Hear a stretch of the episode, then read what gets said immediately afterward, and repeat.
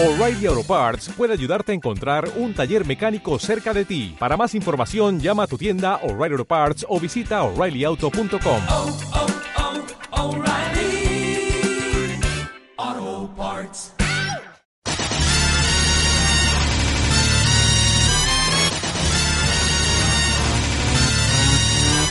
Soy de la generación X. Yo soy millennial. Soy de la generación Z. No, sois de la generación Anita Kume.「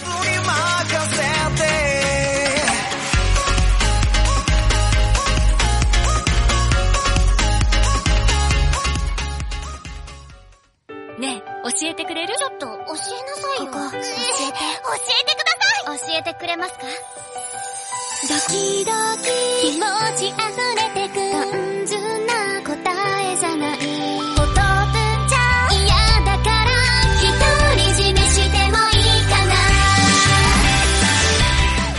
¿Eres un amante de la cultura japonesa? ¿Quieres introducirte en ella? Pues recuerda bien esta sección ya que conseguirás estar al tanto de las últimas novedades.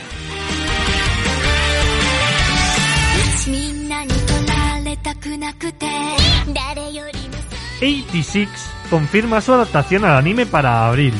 También conocida como 86, tras su publicación a manos de la editorial americana Yen Press, la publicación se ha colocado entre las más destacadas de su marco. Ahora su mundo llegará a través de la adaptación animada que correrá a manos de A1 Pictures, con nombres tan sonados como el de Toshimasa Ishii al cargo de su dirección o el ya mítico Hiroyuki Sawano, formando parte del equipo dedicado a su banda sonora. Una de las grandes apuestas de la temporada de primavera que encenderá motores el próximo 11 de abril.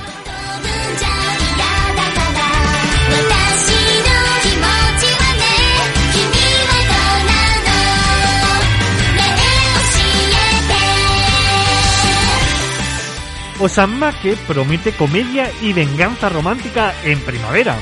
Con la primavera a la vuelta de la esquina, el anime comienza a encaminarse hacia, su nueva temporada. Una repleta de novedades y por supuesto con nuevos romances asomando y preparando para sus particulares estrenos. Osanayan Maji Gazetai ni Makenai Love Comedy, también conocida como The Rom-Com Where the Childhood Friend Won't Lose, y amablemente abreviada, menos mal, como Osamake, también se ha sumado a los estrenos de primavera, anunciados, anunciando su adaptación al medio animado y poniendo una fecha de estreno, el próximo 14 de abril. En ella podremos eh, estar en la piel de Suearu, un chico que acaba siendo rechazado por el amor de su vida. La popular Kachi Hirokusa cuando todo parece perdido, su amigo de la infancia, a quien había rechazado anteriormente, se presta a ayudarle a vengarse de Hirokusa y su novio. Una historia de comedia y venganza romántica.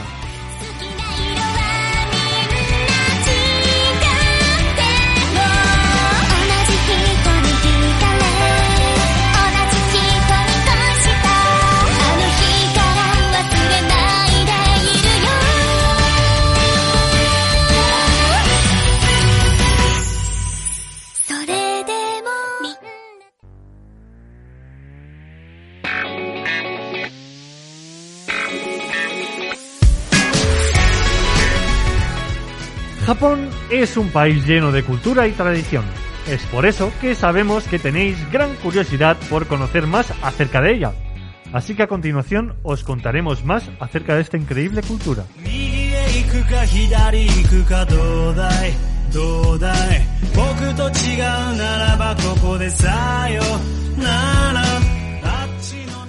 Se acerca el White Date en Japón. ¿Sabes qué es el White Date? El día guay. White es blanco en inglés, ¿eh? Te lo estoy diciendo en inglés. El día blanco. El día que nieva. Pues... Filomena. No, no, no, no tiene nada que ver de... Nada, nada. De eso no tiene nada que ver. Y se acerca. El día que no puedes comprar. No, pero sí que va por tema de compra. El día que puedes comprar como si no hubiera un mañana. Pues tiende más por ahí, sí. El día que te lo darán todo regalado. No, no, no, que tiende más por lo anterior. Ah, ah, que tienes que comprar ahí como si no hubiera mañana. Claro. Es una curiosa festividad no oficial de carácter consumista, surgida en el año 1978, tan extendida en Japón como conocida en el resto del mundo.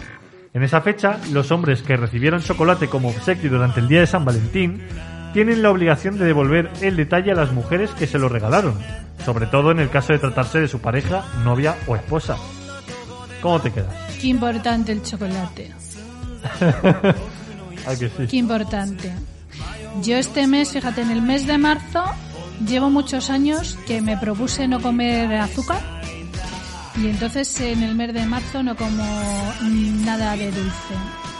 Pues mira, haces, haces bien, por lo menos te limpias un poco de, de todo el azúcar. pero me hablas de chocolate y, y empiezo como a salivar, como a salivar en exceso. Fíjate lo que hace... mm, Que sí, que sí, que debo estar enganchada yo a los bombones y esas cosas y al chocolate, porque yo el chocolate, uff, me pierde. Admito regalos de chocolate. Bueno, este mes no, el mes que viene.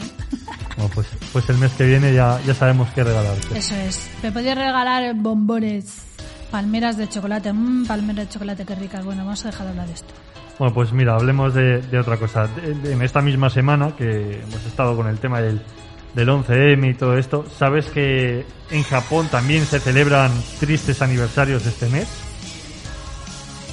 ¿Tristes aniversarios? Sí. Ajá. Por cierto, eh, ¿cuándo ha sido? Hoy es 12, ¿no? Ayer se cumplió el aniversario de los atentados de Atocha. Sí, acabo de decir lo del 11M, pero como... Sí, es que estaba en otra cosa y, y, y, y eso, un recuerdo para todos. Pues bien, eh, dentro de esto, eh, cada 11 de marzo recuerdan el drama sufrido por miles de personas tras el terremoto y posterior tsunami sufrido al noreste de Honshu, la isla principal de Japón, Mm. el fatídico 11 de marzo de 2011. Por otra parte, el 20 de marzo también se cumple el aniversario del brutal atentado con gas sarín en el metro de Tokio, perpetrado por algunos miembros de la secta Aum Shinryo, la verdad suprema, que provocó 13 muertos por envenenamiento y más de 6.000 intoxicados. Madre mía. Todo eso, por eso digo que se celebran tristes aniversarios este mes. Pues sí, qué triste tener que celebrar estas cosas tan horribles. Pues sí, pero bueno, ahora ya vamos a cambiar de tema directamente. Muy bien. "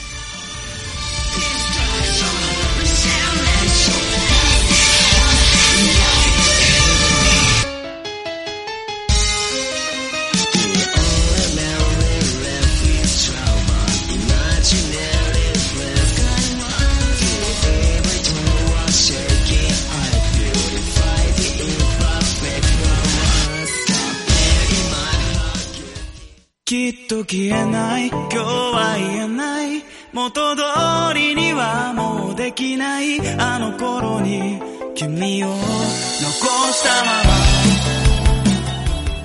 Hablemos de Jorimilla.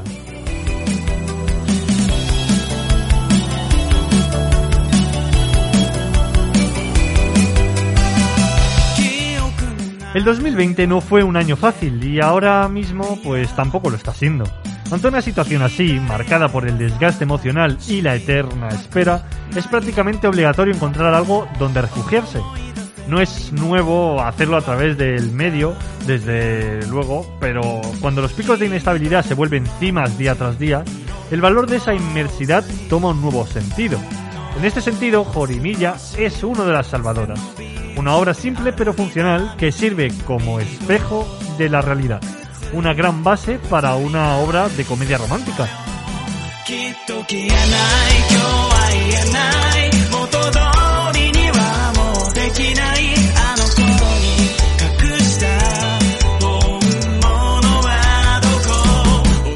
Aunque admirada en la escuela por su amabilidad y destreza académica, la estudiante de preparatoria Kyoku Hori ha estado escondiendo otro lado de ella, con sus padres a menudo fuera de casa debido al trabajo, Hori tiene que cuidar de su hermano menor y hacer las tareas del hogar sin tener tiempo para socializar fuera de la escuela.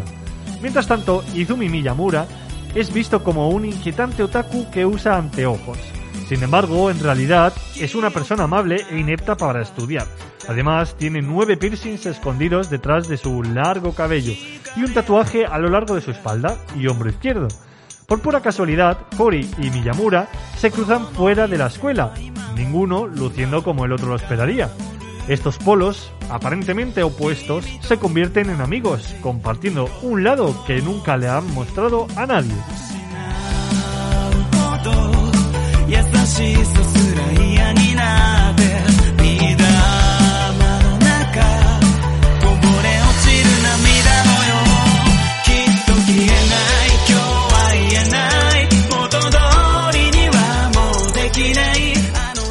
の Jorimilla tiene todos los puntos para convertirse en uno de los grandes animes del año, y no es de extrañar. Es un cálido abrazo en un momento en el que las cosas y muestras de afecto por parte del ocio suponen un aliciente todavía más dulce. Ello, sumado a la capacidad de un estudio como Cloverworks y la genuina inocencia de la obra, la convierten en una precisa recomendación. Incluso cuando gran parte de su magia se pierde por el camino, Jorimilla sigue teniendo un carisma sumamente notable. Lejos de ser una mala adaptación, el anime de Jorimilla es una breve idea de lo que supone realmente la serie. Una ventana a este tierno slice of life que sirve las veces de resumen, pero que invita a adaptarse en la historia original para descubrir cuánto tiene por ofrecer una obra tan mágica como esta.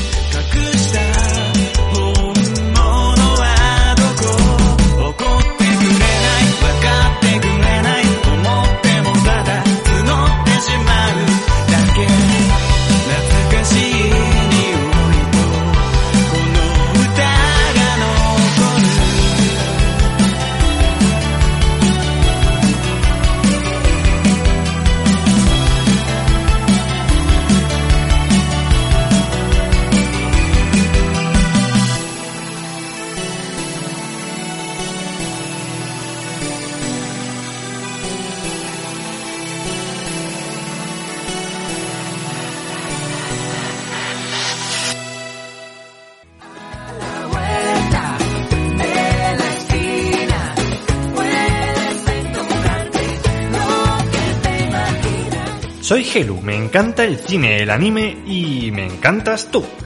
Así que acompáñame en A la vuelta de la esquina.